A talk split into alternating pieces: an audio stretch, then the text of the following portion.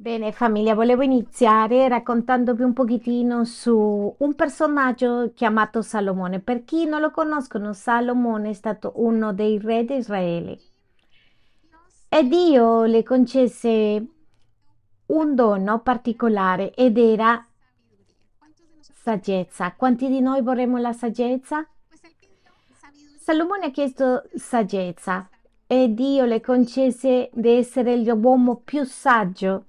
La Bibbia ci fa sapere che è stato l'uomo più saggio esistito. La gente viaggiava all'Israele semplicemente per conoscerlo, ad imparare un pochettino su di lui.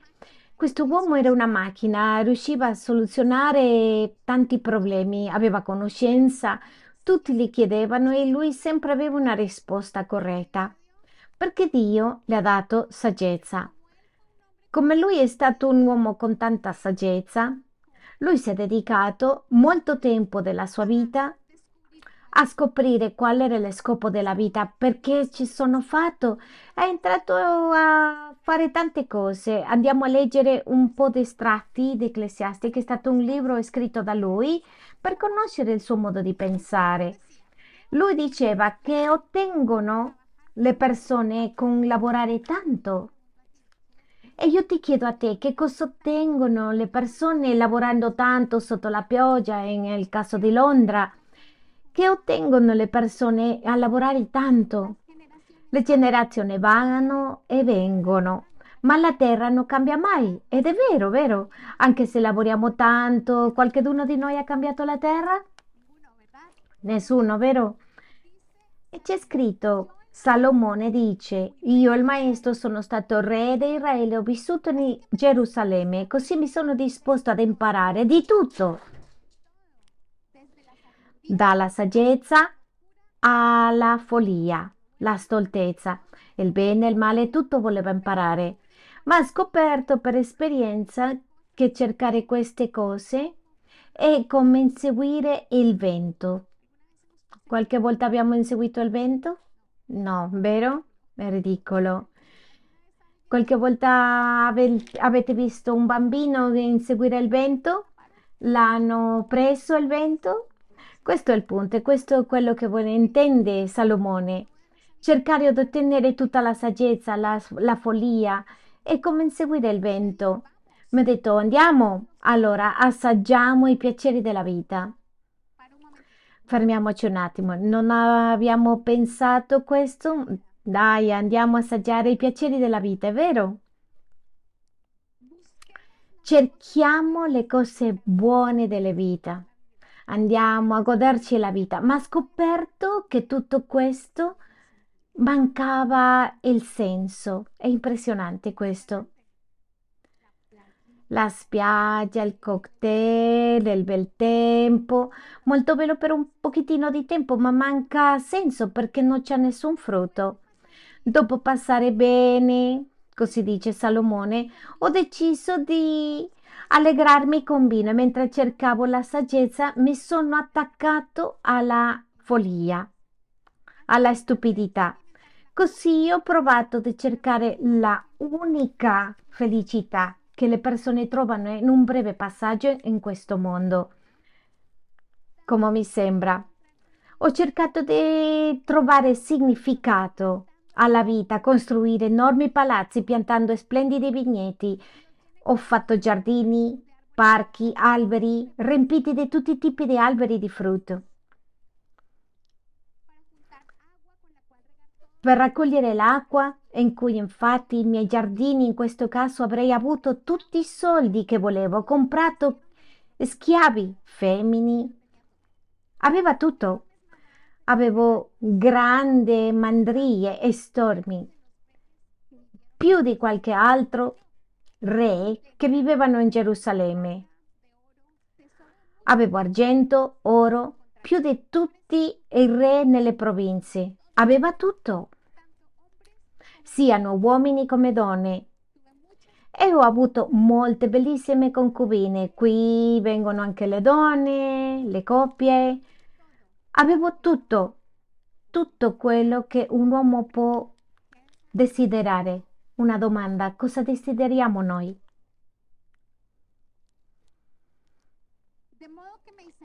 affinché diventassi più potente di tutti quelli che vivevano in Gerusalemme.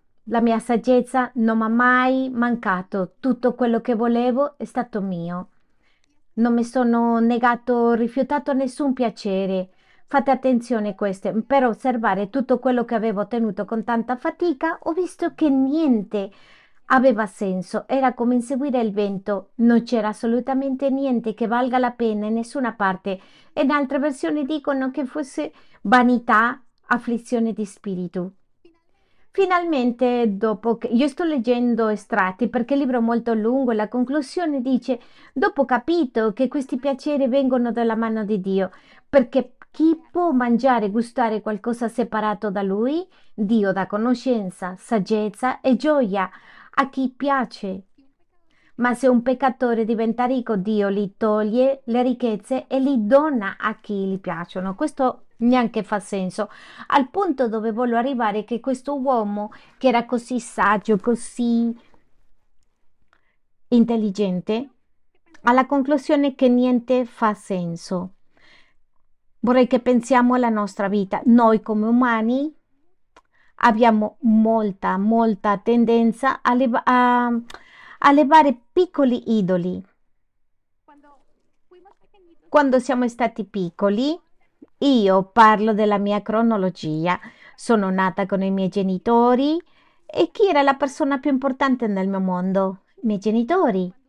Quando un bebè è bebè, chi sono le persone più importanti? I genitori soltanto con i genitori si calmano, sono tranquilli ed è vero, loro diventano mm, il tutto di noi. Quando siamo piccolini sono i genitori. Quando cresciamo un pochettino di più, cosa succede? Continuano a essere i genitori la cosa più importante del mondo? Sempre li ameremo, però io parlo del mio caso. Ho iniziato ad andare a scuola quando ero un pochettino più grande mi sono resa conto che i genitori avevano errori, erano sopra e poi sono scesi. E riporre la mia fiducia nei miei amici. Improvvisamente l'equilibrio è cambiato, i miei genitori cominciavano a scendere e i miei amici iniziarono a salire. Non è successo a molti di noi questo in questo momento il mio cuore è iniziato a prendere, a, a dare un pochettino più di D'importanza ai miei amici, tutto girava intorno a loro. Più avanti sono diventata adolescente. Quando sono diventata adolescente ho scoperto la musica, mi piaceva molto. Adesso racconto i miei peccati, per favore non giudicate. Quando sono diventata adolescente mi piaceva la musica ho scoperto la musica heavy metal, mi piaceva tanto, non sembra, vero? Le ho detto, le ho detto. Sì, quando ero adolescente mi piaceva tanto l- la musica metal, mi vestivo di nero, con le magliette lunghe, con il titolo della banda davanti, muoveva la testa. Io ricordo che mio padre mi diceva, così con me non esci fuori.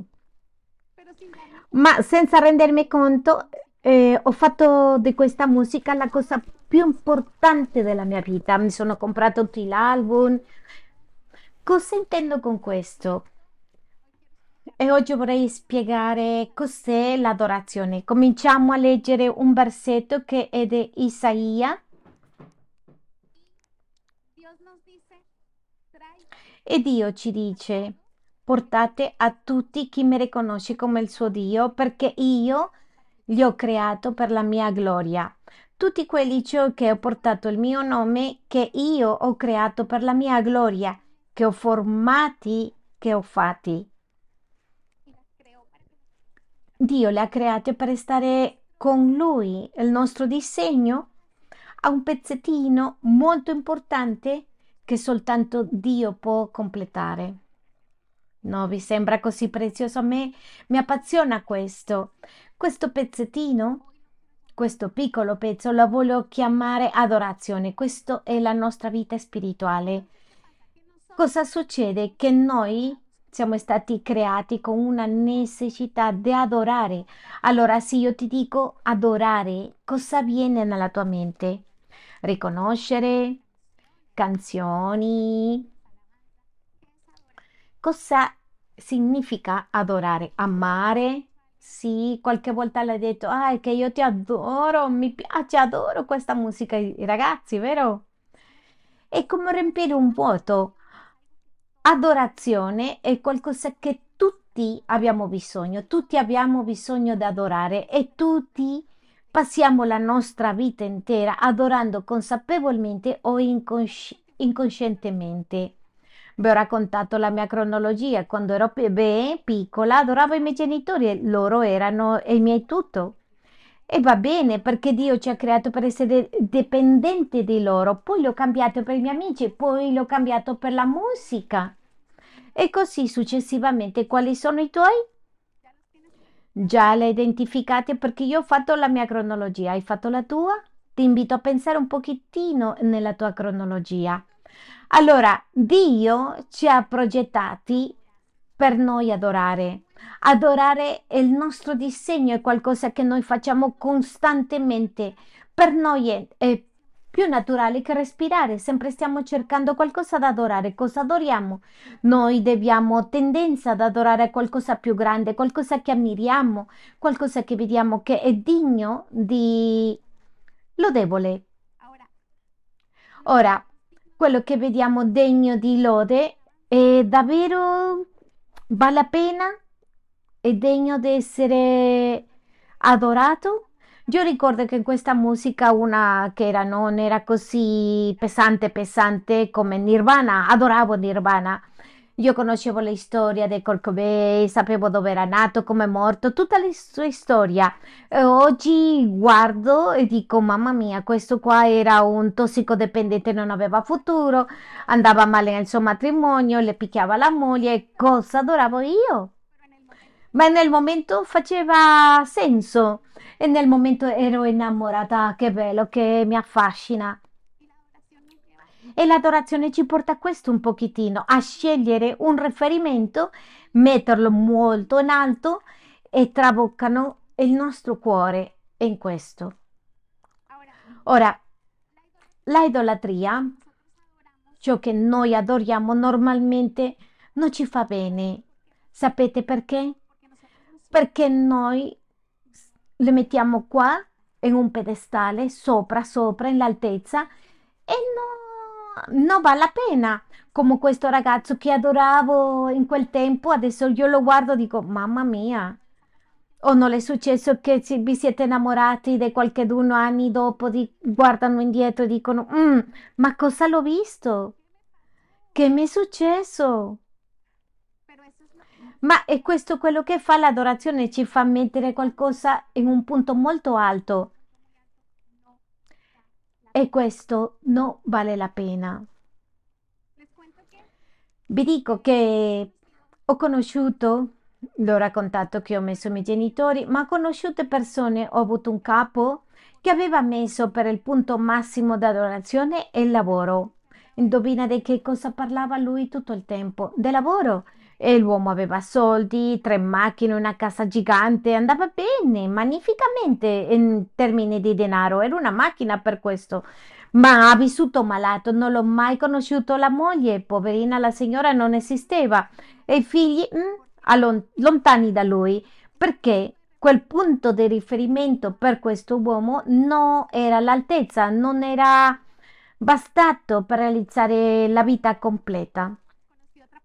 Ho conosciuto un'altra persona, una donna che aveva come riferimento come la sua massima adorazione la sua famiglia, amava sua famiglia, suo marito, i suoi figli. Questo è bello, vero? Però sapete cosa succede? Neanche questo è abbastanza, perché un giorno qualcosa è andato male e quando qualcosa va storta, cade tutto. Un giorno queste, queste persone andranno via e cosa succede con noi in questo giorno quando il nostro riferimento, il nostro punto d'adorazione è così umano, il nostro cuore è appeso a un filo e camminiamo con il cuore spezzato a pezzettini, raccogliendo pezzettini qua e là. Ci siamo? Molto bene. Quindi siamo stati creati con il bisogno di adorare. Dove tu sei, conosca del Signore o no, poco tempo o, molto, o poco tempo, ti dico che andiamo tanto tempo adorando. Per favore, analizzati e chiediti cosa sto amando, cosa sto adorando. Musica, concetti, ideologie. Adoro tutto perché tutto sta intorno a me. Mettiamole nome a questo. Questo si chiama idolo e tutti gli idoli ci rovinano. Andiamo bene fino lì? Ok, perfetto. Allora, vorrei contarti che noi, questo è quale? È il primo comandamento, il più importante. Uno dei motivi per cui noi abbiamo bisogno di adorare a Dio è perché Lui è il primo, è il più importante Qui vorrei fermarmi un attimo. Cosa significa adorare a Dio? In realtà, quando si tratta di questo diciamo sì, ma cos'è adorare a Dio? Come faccio per adorare a Dio? Ma quando abbiamo adorato qualcos'altro l'abbiamo fatto così incoscientemente? Adorare a Dio e fare di Lui il massimo riferimento. Scegliere adorare a Dio e dire Signore, tu sei e sarai il, la cosa più importante nella mia vita. Così come, come quando sei piccolino e vedi i tuoi genitori come la cosa più importante, non c'è niente nella vita, questo è adorare. Quindi adorare secondo la Bibbia è un comandamento e sai perché altrimenti dobbiamo adorare a Dio? Perché Lui è degno. Ora le stavo dicendo quando adoravo la musica e questi cantanti pazzi io dicevo, in questo momento faceva senso, ma ogni giorno vedo e dico che vergogna. Adoriamo a Dio perché è degno. La musica è opera di, di uomini.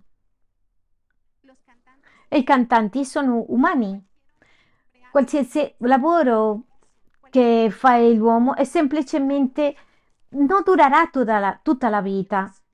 Però Dio, Dio è degno. Andiamo a leggere la prima lettera di Croniche 16, dal versetto 23 fino al 17. Eh, la prima lettera di Croniche. E dice che tutta la terra, che tutta la terra canta al Signore. Ogni giorno annunciano le buone notizie da chi salva. Pubblica le gloriose opere tra le nazioni, ditelo a tutti le cose incredibili che lui fa. Grande è il Signore, è il più degno di lode. A lui deve essere te- temuto soprattutto i Dio. E i Dio di altre nazioni non sono altro che idoli, però il Signore ha creato i cieli, onore e maestà le circondano. Gioia riempie la sua dimora. Voglio che tu sappi che il Signore Gesù è degno di loda. Lui è il creatore di tutte le cose e l'uomo con tutto il suo sforzo, con tutto il suo lavoro, con tutta la sua capacità, anni e anni di investigazione, non è stato in grado di creare un occhio. Se una persona diventa cieca e l'uomo non è capace di creare un occhio è così complesso, c'ha tanti nervi, piccoli pezzi che è impossibile per l'uomo creare qualcosa simile. Ma comunque per il Signore, con soltanto una parola, ha creato i cieli, la terra e tutto quello che vediamo intorno. Lui ci ha dato tutto quello che abbiamo sotto i nostri piedi. Ogni cosa ci ha dato il Signore. È degno o non è degno? È più che degno, è supremamente degno. Certo, Adoriamo al Signore perché Lui è degno, adoriamo al Signore perché abbiamo un bisogno di adorare e Lui è degno di essere adorato. Lui ci ha creato per avere un rapporto con noi, questo mi sembra così bello. A volte la gente pensa che Dio ha creato l'uomo per nel momento in cui l'uomo è storto, prende il martello e boom, le punisce, rimprovera.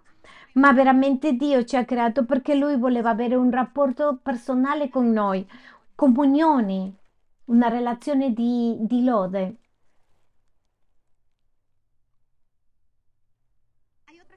C'è un'altra cosa molto importante, un altro motivo per il cui dobbiamo adorare ed è perché quando adoriamo qualcosa, noi iniziamo a diventare in questo. Adoriamo a Dio perché quello che adoriamo determina in che cosa diventiamo. E questo c'è scritto nel Salmo 135 del versetto 15 al 18.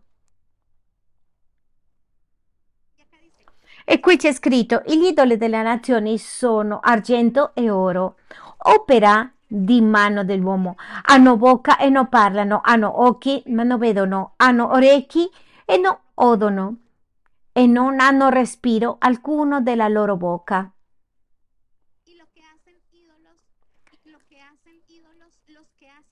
Siano simili a loro quelli che li fanno tutti quelli che in essi confidano. Quindi quando noi alziamo un idolo, mettiamo la nostra loda, adorazione, diventiamo come quello. Torno alla mia cronologia quando ero piccola, bebè, dove era il mio sguardo? Chi era la mia adorazione? I miei genitori. E i figli cominciano a somigliare come genitori. Camminano come genitori, mu- si muovono come genitori. Imitiamo incoscientemente perché seguiamo quello che stiamo adorando. Quando ho iniziato con i miei amici e i miei genitori hanno fatto un lavoro, le mie amiche mi hanno trasformato per bene o per male. Tante volte per il male, la maggioranza. Però bene, a volte per bene, indipendentemente da, dal nostro punto dell'ode, ci trasforma. In che cosa vuoi essere trasformato? Cosa stai adorando? Torno al punto, cos'è la cosa più importante nella tua vita? Vuoi che questo ti trasforma? Allora, se io metto con il punto massimo della mia adorazione e il mio punto massimo di adorazione mi trasforma, in che cosa mi converto? E si lodo a Dio, in che cosa mi trasformo? Somiglierò ogni giorno a Cristo. Che bello è questo! E questo è il significato della vita cristiana. Noi stiamo qui perché vogliamo ogni giorno diventare meglio, somigliare un pochettino più a Lui, è vero o no? Ti piacerebbe somigliare un giorno di, ogni giorno a Cristo? Adoralo con tutto il tuo cuore, con tutta la tua anima, con tutte le tue forze, con tutto il tuo essere. Ecco perché l'adorazione è un comandamento, perché è l'unico modo in cui noi possiamo trasformarci all'altezza del varone perfetto. Andiamo bene fin lì? Per questo dicevo che quando ero giovane eh, adoravo la musica, mi vestivo di nero, camminavo con i capelli in faccia, il mio sguardo era oscuro e stavo diventando nel mio idolo. Che tristezza, vero? Però mi piacerebbe mm, che riflettessimo un attimo come riconoscere un idolo nella mia vita. E in che cosa basiamo la maggior parte delle nostre conversazioni? E in, in che cosa investiamo i nostri ri- ricorsi? L'altro giorno ero nel, nel corso dei giovani e chiedevo in che cosa spendi i tuoi soldi? Tanti dicevano è nel cinema, in cibo. Io aspettavo che dicessero nell'affitto. In che cosa spendi il tuo tempo, i tuoi soldi? Questo determina quello che davvero adoriamo. L'ultima ragione che vi darò per adorare è perché ho bisogno di adorare, perché è un bisogno umano, perché è uno scopo di quello che sia stato creato, perché è un comandamento, perché quello che adoriamo determina in che cosa diventeremo. Però l'ultimo motivo perché noi dobbiamo adorare è per gratitudine. Sai cos'è? Dio ha dato tutto per noi. Sai che il nostro cuore è così, così, così cattivo che se tu metti a due bambini piccoli in una sola stanza con un giocato, uno dei due finisce a, far, a fare male all'altro perché il nostro cuore è cattivo. Però, nonostante come siamo, Dio ha pagato un prezzo, un prezzo enorme per noi. È stato suo figlio Gesù Cristo.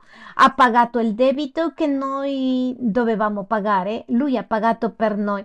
Non è un grande motivo per essere in gratitudine. Ci ha purificato, ha un piano per la nostra vita.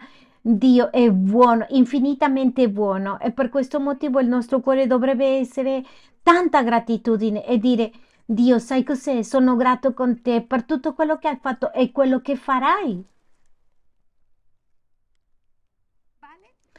Bene, come stiamo? Tutti bene? Molto bene. Allora, sappiamo che tutti adoriamo, tutti amiamo qual- qual- qualcosa, cosciente o incoscientemente. Io oggi sono qui e il mio obiettivo è di spiegare perché è importante che il nostro obiettivo di adorazione sia Cristo e non un'altra cosa. Perché è importante che sia Lui e non un'altra cosa. Prima di tutto perché è buono, perché ci ha salvato, perché fuori di Lui non c'è salvezza.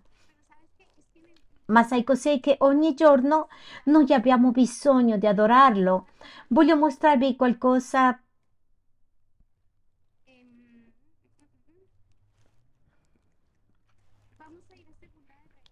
Andiamo seconda, al secondo libro di Re 3 e vi racconto che c'era un profeta chiamato Eliseo e questo profeta era un uomo che aveva un rapporto molto vicino con Dio.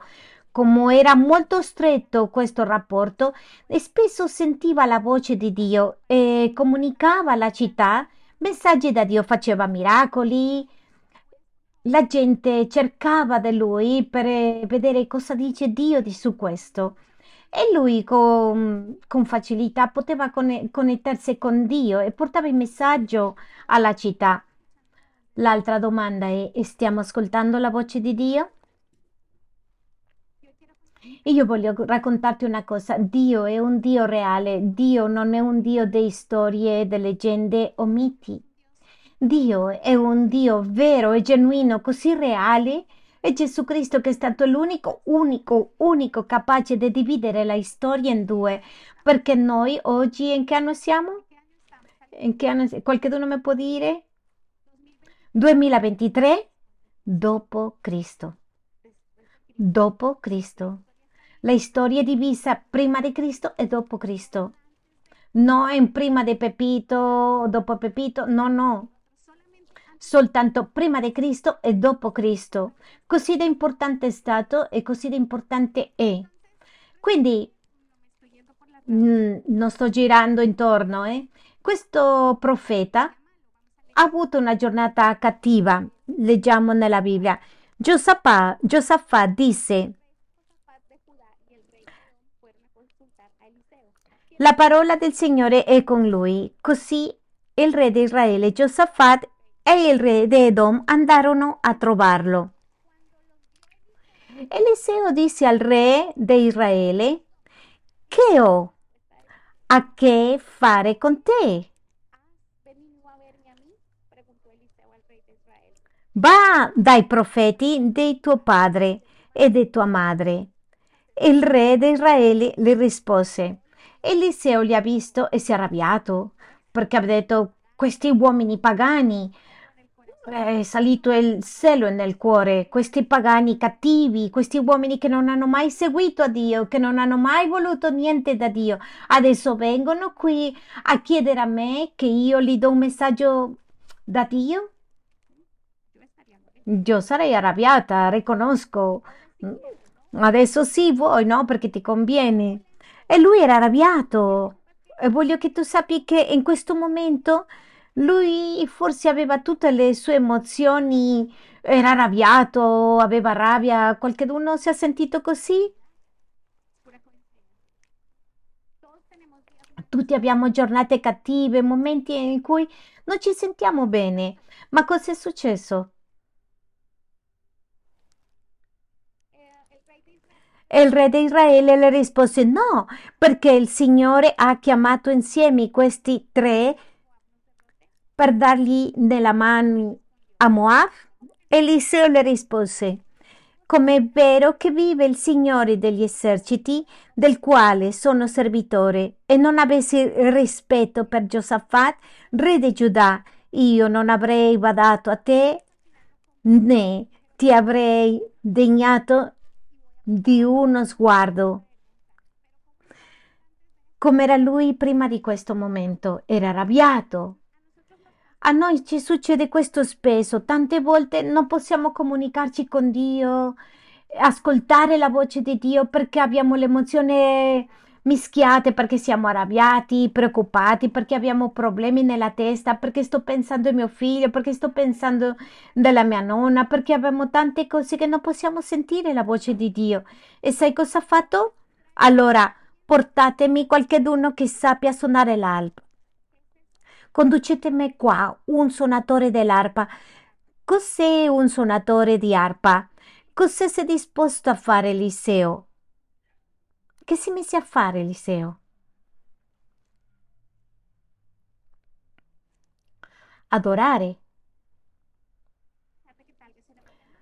Anche se è stata una brutta giornata, ha iniziato a cercare al Signore e mentre suona l'arpa, il potere del Signore è venuto su Eliseo.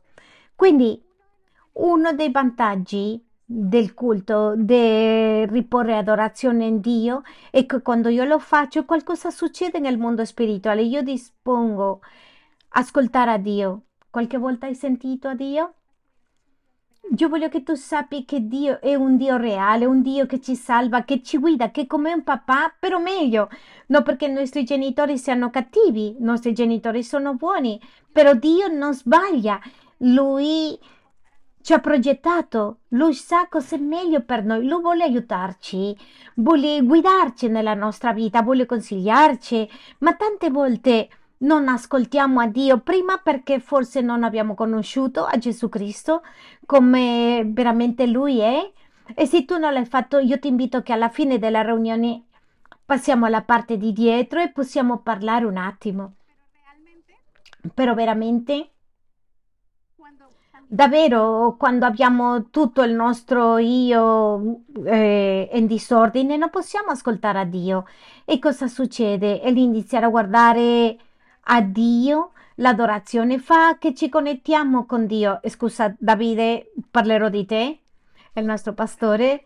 Una cosa che mi piace tanto del nostro pastore che ho visto è che quando c'è un problema, una situazione difficile, io l'ho visto che lui inizia Dio, tu sei stato buono con questo per questo. Dio, tu sei stato buono con questo perché l'hai aiutato in questo qua. Sei stato buono con questo per questa ragione. A me piace vedere questo perché tante volte nei momenti difficili ci va via la fede, perdiamo la fede, ci stanchiamo di credere, ma lui comincia a credere la bontà di Dio per gli altri. E questo subito come che immediatamente le ravviva, le rafforza per continuare ad andare avanti. Questo fa l'adorazione in noi. Quindi adorazione è concentrarmi in Dio, iniziare a ricordare i suoi vantaggi, i suoi benefici. Dio è stato buono con te? Sì o no? C'è gente che qui per volontà propria, per scelta propria e quelli che sono obbligati voglio che tu sappi che te, su, tu stai qui, Dio è stato buono con te. Quindi, come andiamo bene? Uno dei vantaggi dell'adorazione è che mi aiuta a connettermi con Dio, ascoltare la voce di Dio e questo aiuterà a che io possa realizzare lo scopo che Dio ha per la mia vita. Un'altra cosa molto bella è che il culto, l'adorazione ci dà potere. Già avevo raccontato all'inizio, Davide, la storia Pentecoste che è nati due dall'1 al 4. Quando il giorno della Pentecoste giunse, tutti erano insieme nello stesso luogo. Io credo che questi credenti fossero, stavano pregando, mettendo gli occhi a Dio, cercavano a Dio con tutta la forza del loro cuore. Questo è adorazione. Loro stavano adorando e cosa è successo? All'improvviso si fece dal cielo un suono come di vento impetuoso che soffia e riempie tutta la casa dove erano seduti. Apparvero loro delle lingue come di fuoco che si dividevano e se ne posò una su ciascuno di loro. Tutti furono riempiti dello Spirito Santo, cominciarono a parlare in altre lingue, come lo Spirito dava loro di esprimersi. Io ricordo che c'era un concerto nella mia città, io ero contentissima, arriva la mia banda preferita, devo andare a questo concerto, io dovevo andare a questo concerto.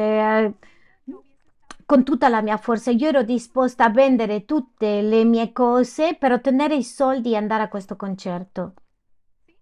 Sì. Consentendo con questo, cosa voglio dirvi con questo? Il nostro riferimento di adorazione diventa una motivazione. Quando arriva la lavanda ero disposta a vendere tutte le mie cose a sforzarmi. Sì, potevo lavorare, lavoravo, ma io volevo andare. E il nostro punto di adorazione ci porta a sforzarci. Sia la tua famiglia, il tuo riferimento di adorazione, tu cominci ad adorare, a sforzarti, a lottare. Lavori tempo extra, se sono le droghe, i farmaci, tu cominci a cercare soldi per ottenere queste droghe. Se è un vizio, tu inizi a ottenere qualsiasi cosa sia necessario per fornire questo vizio. Quando la nostra fonte di culto e adorazione è Dio, questa motivante ci porta a lottare, avvicinarsi a Dio, è bello perché Dio ci dà ancora di più potere. Uno dei momenti più belli è che quando tu passi questa epoca di metalera, ho conosciuto il Signore e Lui è stato il mio punto di riferimento era la cosa più importante per me. All'improvviso in quella epoca facevamo le veglie è tutta la sera per quelli che non vengono alla veglia. Ah, che la veglia è troppo lunga, dalle sette e mezza fino alle undici. In quel tempo era tutta la sera. Dalle sette di sera cominciavano a pregare, a lodare. Eh, ci fermavamo per dieci minuti e mangiavamo qualcosa perché sempre c'è cibo nel, nella chiesa, non mancherà mai continuavamo a pregare, adorare così fino alle 6 del mattino e poi che abbiamo finito andavamo a mangiare churros e cioccolata calda e dopo questo andavo a casa, facevo la doccia e boom, a lavorare. Cosa intendo con questo? Come il mio punto di adorazione era il Signore, io mi sforzavo per poter stare, per poter condividere con Lui e questo mi portava ai momenti più belli della mia vita, perché in mezzo di questo tempo Dio mi ha dato rivelazione, mi ha mostrato sogni, visioni e tante cose che oggi come oggi mi mantengono, mi sostengono ancora. Quando siamo in adorazione riceviamo potere. Questo popolo e gli apostoli, tutti questi seguaci di Gesù riceverono lingue, cominciarono a ricevere lo Spirito Santo però quando noi ci uniamo nell'adorazione e condividiamo questo tempo, la stessa cosa succede nelle nostre vite. Riceviamo potere per che cosa? Per quello che il Signore decida. Andiamo bene fin qui? Molto bene. L'altra cosa che voglio domandarvi, se adorare a Dio è così buono, è così buono perché è buono, perché ci costa così tanto. E io voglio che ti chieda oggi perché mi costa così tanto? Perché è così difficile adorare a Dio? Se è così buono. Prima un'altra domanda. Vi ho convinti fino adesso che adorare a Dio vale la pena? Sì, no? Sicuri, sicuri? Vale la pena adorare a Dio? Perché ci costa tanto adorare a Dio? Per l'ego, Romani 7 del 14 al 20 dice così. Mi mancherò qualche pezzettino. No, no, no. E dice così. Per questo il problema non è con la legge, perché la legge è buona, è spirituale. Il problema è... in chi è il problema? Perché? Perché sono troppo umano, uno schiavo del peccato. Davvero non mi capisco me stesso ti sei trovato in questa situazione perché voglio fare il giusto, però invece faccio quello che odio. Però se io so quello che faccio è sbagliato, questo dimostra che è d'accordo con la legge che è buona. Allora non sono io quello che fa lo sbagliato, sino il peccato che è in me. Ora, se faccio quello che non voglio, ammetto che la legge è buona, allora non sono più io che lo faccio, ma il peccato che abita in me. Il 18 dice, difatti io sono che in me, ciò nella mia carne non abita col bene, poiché in me si trova il volere, ma il modo di copiere il bene no. Infatti il bene che voglio non lo faccio, ma il male che non voglio quello faccio. Quando noi adoriamo a Dio si attiva una vita spirituale, questa è una nuova natura quando accettiamo Gesù, quella che lotta con la precedente. Tante volte dico, ah, che voglio dormire un pochettino di più. E questa lotta abbiamo in tutto. Ah, io voglio andare alla veglia, voglio godermi la presenza di Dio questa sera. Ah, però che noia, che pigrizia, c'è traffico, due ore di viaggio. Mm. E la domenica, Signore, io voglio ricevere la tua parola, voglio stare con te. Ah, però mi devo alzarmi presto la domenica è l'unico giorno della settimana che posso dormire un poco di più. Allora iniziamo a affrontarci con questa lotta e per questo motivo Dio ci ha messo insieme. Avete visto un soldato nella battaglia da solo? Cosa succede se lasci un soldato da solo nella battaglia? Muore. Lo uccidono molto velocemente perché?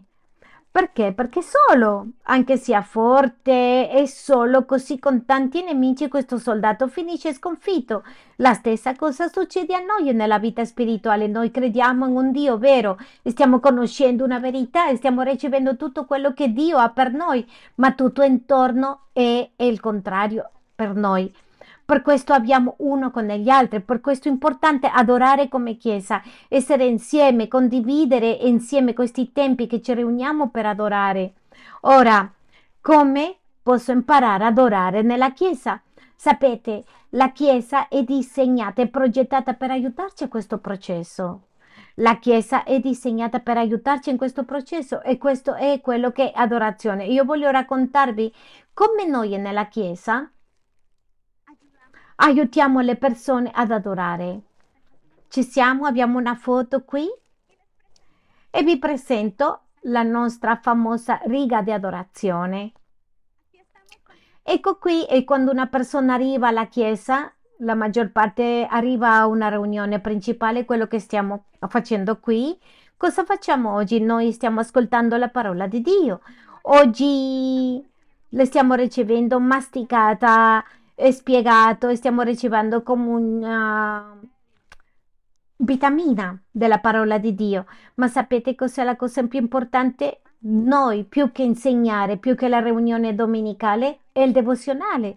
Sai cosa significa devozionali? Cosa significa il devozionale? Significa è derivata da devozione. Cos'è devozione? È adorazione è una resa totale, è un momento intimo. Guardate, Dio è così buono e ci ama così tanto che Lui vuole stare questo tempo intimo con noi ogni giorno. E devozionali sono questo tempo quotidiano che condividiamo con Dio. Tanta gente dice, ah, è che io non so come pregare, non so come avvicinarmi a Dio. Non ti preoccupare, collegati online tutti i giorni, dal lunedì a venerdì alle 6 del mattino possiamo connetterci online e pregare insieme, così tanto impariamo come pregare, impariamo e scopriamo che possiamo pregare più di quello che crediamo e che tanta gente dice che non so pregare. No, collegati. Possiamo farlo e quando facciamo insieme aiuta. Quanti sono stati in carro TV? Alzate la mano. Vi è piaciuto? Molto poco? Ci siamo divertiti, vero? Andare a Carro TV e adorare, adorare perché siamo, stiamo condividendo insieme, stiamo sviluppando unità, come nel tempo di Pentecoste, con i nostri occhi messi in Dio ricevendo tutto questo potere, la parola, la unzione che viene da parte di Lui per noi. Poi abbiamo Elovile, che è la stessa cosa, ma è una dimensione più grande in Spagna lì da dove vengono quelli di Germania, Barcellona, Madrid, e possiamo farlo a un livello più alto, ricevendo visioni da altri pastori della nostra Chiesa. E per ultimo abbiamo la pe- peregrinazione, pere- il pellegrinaggio in Israele. Allora io ti voglio chiedere, di tutte queste cose, in quale hai partecipato? Ti piacerebbe che il tuo riferimento di adorazione sarebbe il Signore o sei contento con il riferimento qualsiasi altro? E io penso che la maggior parte di noi ci piacerebbe di tutto il cuore che il punto di riferimento d'adorazione sia il Signore. È vero o no? Però sapete cosa succede? Che noi eh, solleviamo questi idoli senza rendersi conto. Sì, amo il Signore, vado alla chiesa, ma senza rendermi conto mi, non, perdo, mi perdo. E la cosa più importante è la mia famiglia. E sì, io vado alla chiesa, ma all'improvviso la cosa più importante è il mio lavoro. Ma questo è come una guerra dei titani. Avete visto questo film di Godzilla vs. Kong? Godzilla vs. Kong, due mostri che si confrontano a vedere qual è il più potente. Questi non sono mostri ovviamente, ma è qualcosa del genere. Noi alziamo improvvisamente un idolo e come superiamo questo idolo? Sollevando uno maggiore. Quindi non importa quale sia il nostro idolo, quali, quanto importante sia per noi, perché voglio che tu sappi che esiste uno più grande, capace di, di derrotare, di, di vincere su qualsiasi altro. Gesù è sufficiente perché lì troviamo pace, riposo, troviamo direzione, la nostra vita si sentirà sazia. Ogni altro idolo fallisce, ma Dio non ci deluderà mai. Diamo un applauso al Signore per questo.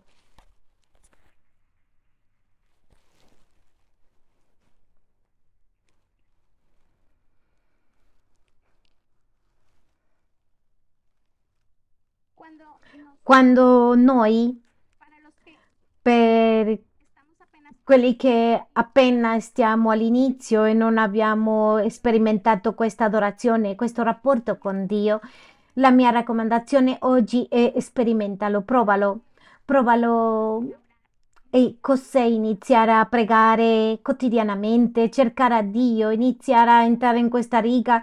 Eh sì, io sono stato in questa riunione Vado al devozionale, prova e vedi come inizia a riempire il tuo cuore, comincia a ricevere questa acqua viva che sazia, che non finisce mai.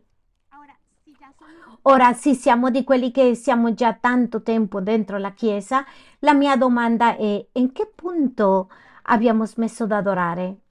In che punto abbiamo perso questa passione di adorare?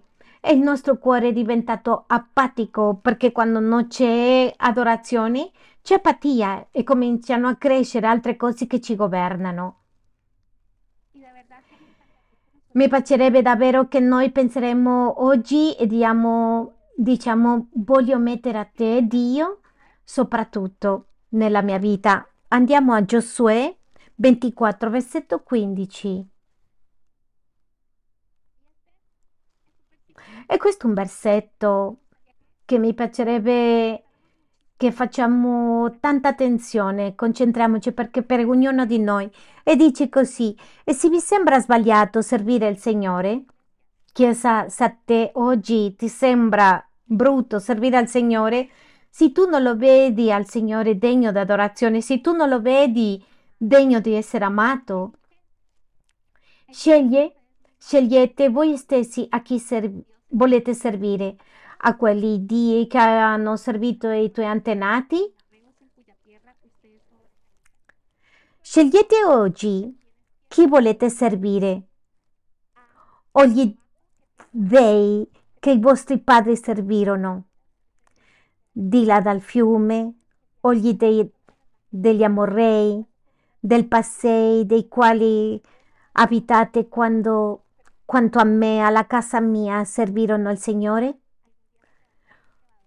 Se tu adori un Dio sbagliato, un giorno cadrà. Se tu adori i tuoi amici, la musica, cose che sono completamente instabili, non darà frutto. Ma dalla mia parte, e questa dovrebbe essere la nostra risposta, chi crede davvero, io e la mia famiglia, Perdóname, perdóname. Por mi parte, familia serviremo il Signore. E questa deve essere la nostra motivazione, Signore. Io e la mia famiglia serviremo al Signore. Ci sono domeniche che non voglio venire, che sono stanco, però sai una cosa? Io e la mia famiglia serviremo al Signore e farò quello che devo fare perché vale la pena metterti a te come il motivatore principale, perché tu non mi lascerai, perché non mi deluderai e se mi devo alzare un pochettino presto al mattino perché è un prezzo piccolo a pagare in rispetto a tutto quello che posso ricevere con Dio, in rispetto a tutto quello che ha fatto per me, il sacrificio nella croce, così io e la mia casa serviremo alla- al Signore. Vale la pena alzarsi, andare all'ovile, ah che fa caldo. E che succede con tutto quello che ci hanno dato, con tutto quello che il Signore ha preparato per me? Devo disprezzare per il caldo? Arriva una TV ultimo modello, voglio pagare. E l'ovile? No, no, costa troppo. Scusate, però che lo dico in pubblico, ma 70 sterline per pasto, permanenza, cibo, tutto, no, trasferimenti tutto. No, no, no, no, per favore. Così io e la mia casa serviremo al Signore e io voglio che andiamo con questo in questo giorno. Io, la mia casa, serviremo al Signore. Abbiamo tante cose a disposizione, tante opportunità disponibili. E a volte ci addormentiamo, a volte non approfittiamo, arriviamo alla, alla chiesa tardi. C'è gente che vengono alla veglia invece di adorare, rimane nella, nella caffetteria a parlare. A chi stiamo adorando? C'è gente che arriva, abbiamo possibilità di ricevere, di passare momenti speciali con Dio. Arrivano, entrano dopo la lode. Che pigrizia ascoltare lo- le lode.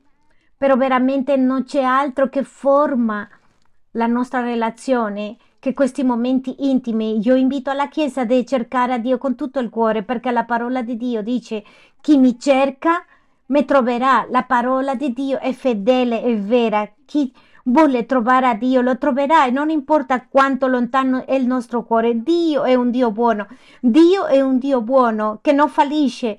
Dio, un Dio che ti ama con amore eterno, Dio, un Dio che ha dato tutto per amore a te, che ha preferito vedere suo figlio Gesù Cristo insanguinato nella croce prima che passare l'eternità senza stare insieme a te.